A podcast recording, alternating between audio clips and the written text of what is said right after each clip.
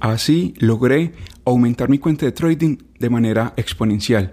Usted también lo puede hacer a través de los tips que le voy a enseñar el día de hoy en menos de 180 segundos. Mi nombre es Andrés Hidalgo Castro. Esto es Pulso de Mercado. El día de hoy voy a analizar el mercado Forex aplicando esta metodología que estoy a punto de revelarle. Bienvenidos.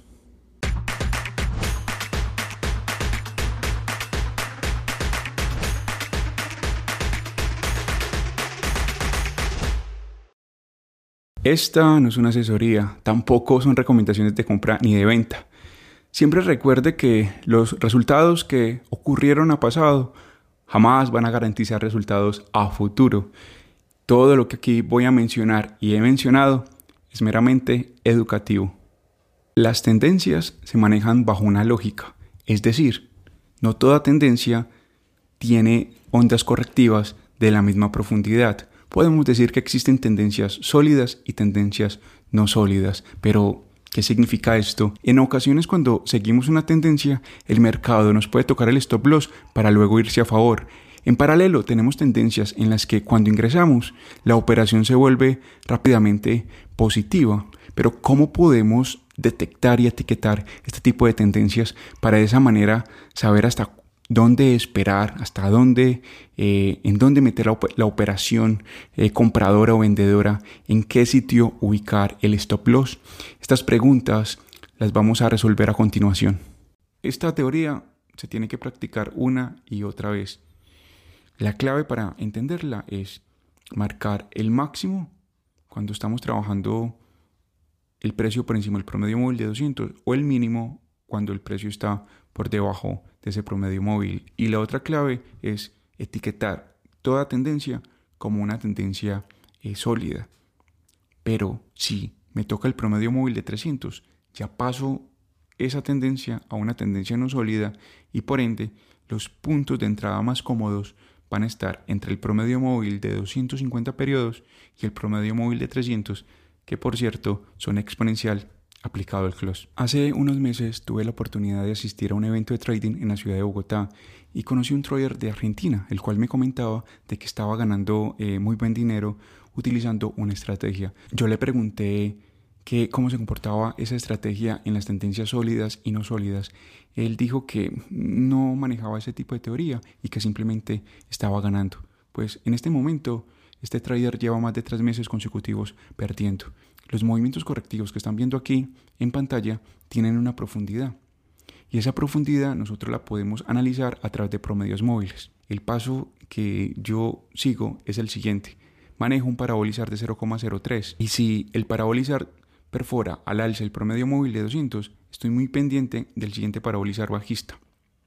Ese parabolizar bajista no puede romper el promedio móvil ya mencionado. El siguiente paso es ubicar el máximo desde el momento en el que el parabolizar perfora el promedio móvil de 200 y desde donde salió el movimiento correctivo, es decir, el parabolizar bajista. El siguiente paso consiste en poner una línea vertical en el momento en el que el parabolizar perforó el alza el promedio móvil de 200 y en donde terminó el movimiento correctivo, que aquí le estoy mostrando en pantalla.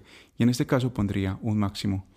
Y cuando se trata de una orientación bajista, lo que hace el parabolizar es perforar a la baja el promedio móvil de 200, se crea un parabolizar correctivo como el que están viendo aquí en pantalla, marco el mínimo y espero que el precio perfore ese mínimo y si el mercado, si la tendencia bajista me busca el promedio móvil de 300 después de ese quiebre, significa que es una tendencia no sólida y por ende el punto más cómodo para ingresar sería con el promedio móvil de 300. Cuando estoy trabajando una tendencia sólida, las operaciones las ubico entre el promedio móvil de 100 y el promedio móvil de 150. Si llegado el caso, como ya les mencioné, me toca el promedio móvil de 300, quito los promedios móviles de 100 y de 150 y empiezo a trabajar rebotes con el promedio móvil de 300. Esta teoría se tiene que practicar una y otra vez. Logré detectar una resistencia importante en el euro libra y a través de este punto podemos detectar hacia dónde puede dirigirse la tendencia en los próximos días para sacarle un provecho económico. A continuación vamos a analizar esta paridad. Ha creado una resistencia en el 0,8560. Aquí mi proyección es bajista. Ejecuté una operación bajista mirando hacia el área del 0,84 y 0,8300. Si aplicamos aquí la teoría de las tendencias sólidas y no sólidas, podemos observar que ya el parabolizar de 0,03, tanto en gráficos de una hora como de cuatro horas, se ha ubicado por debajo del promedio móvil de 200.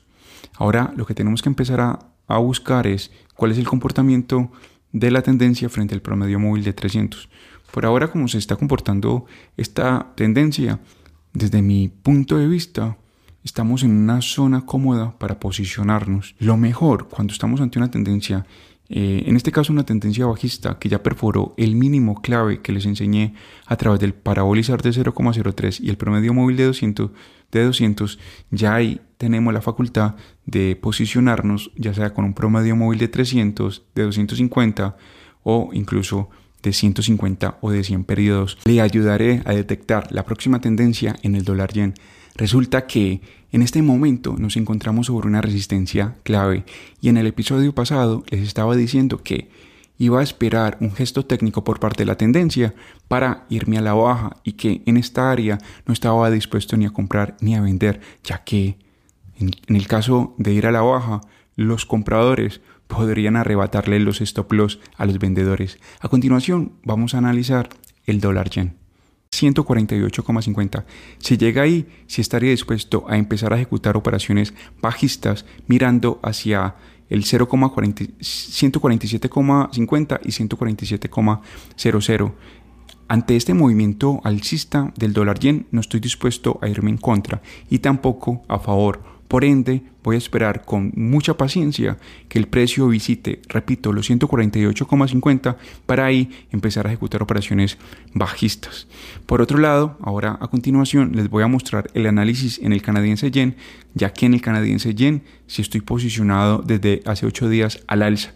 ¿Por qué me posicioné en esa paridad y en esta no, para diversificar, porque si en ambas iba al alza y el movimiento no se daba, como están correlacionadas, podía perder bastante. Y logré multiplicar mi cuenta de trading en cuestión de dos meses y medio. Usted también lo puede hacer a través de la metodología que le voy a enseñar a continuación.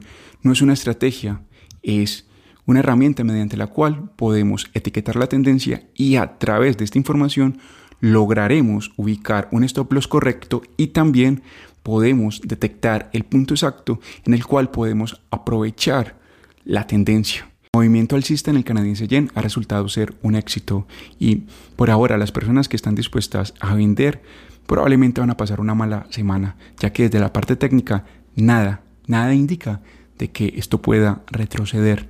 Así que muchísimo cuidado con el canadiense yen, porque probablemente en los próximos días y en lo, lo, que resta del mes de febrero, esta paridad va a continuar al alza. Sin duda, estamos ante una tendencia sólida, ya que la interacción del canadiense yen frente al promedio móvil, de 300 prácticamente ha sido nula, como ven aquí en pantalla. Por ende, las, las ondas correctivas son muy tímidas, son muy cortas, lo que, lo que significa que los traders están dispuestos a comprar rápidamente las caídas de la paridad y por ende la tendencia alcista es más acelerada. En 60 segundos vamos a observar el euro neozelandés.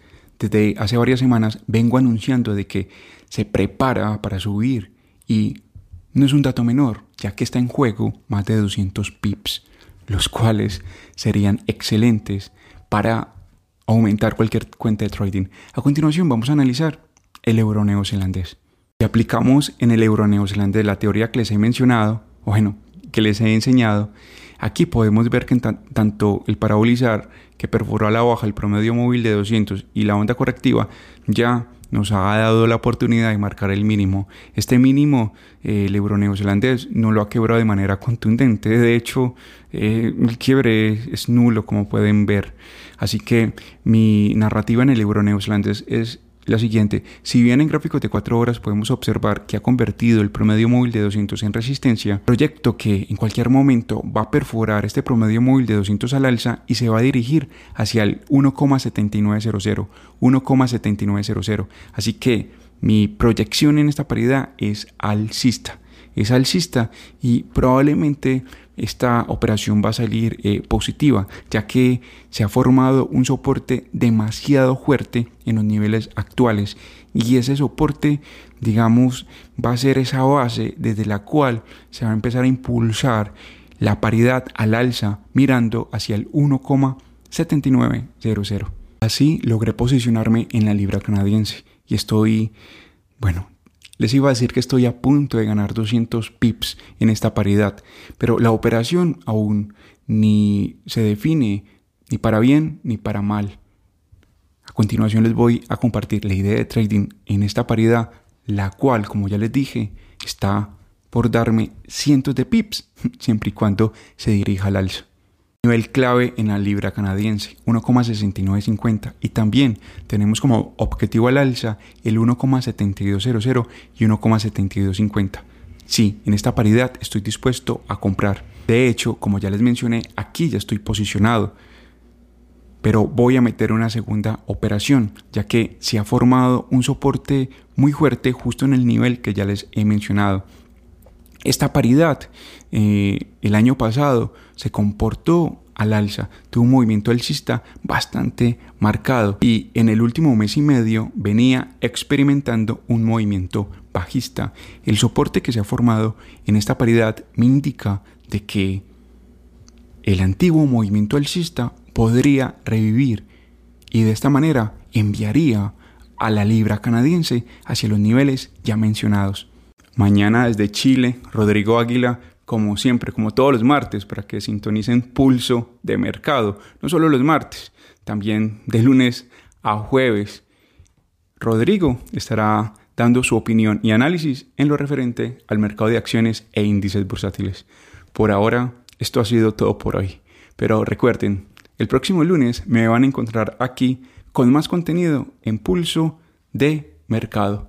Les doy las gracias por dar un like y también por su comentario.